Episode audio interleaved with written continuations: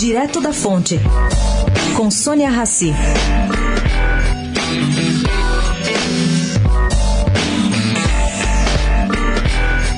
O número de interessados em participar da segunda turma do Renova, que é a escola criada por Eduardo Mufarrege para ajudar na formação de políticos interessados em disputar cargos públicos, surpreendeu até os diretores da instituição.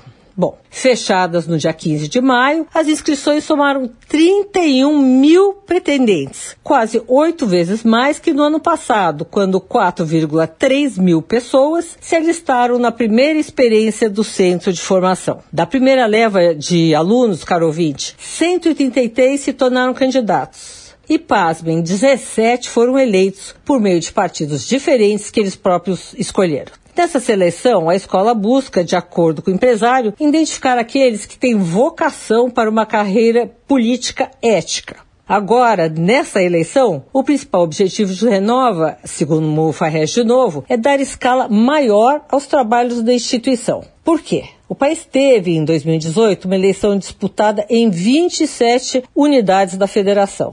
Nessa próxima, vai se votar em nada menos que 5.600 municípios aproximadamente. Afinal, os interessados pelo processo de seleção são mais de 1.800 cidades. É um bom começo para esse tipo de processo que vai dar uma limpada nesse país.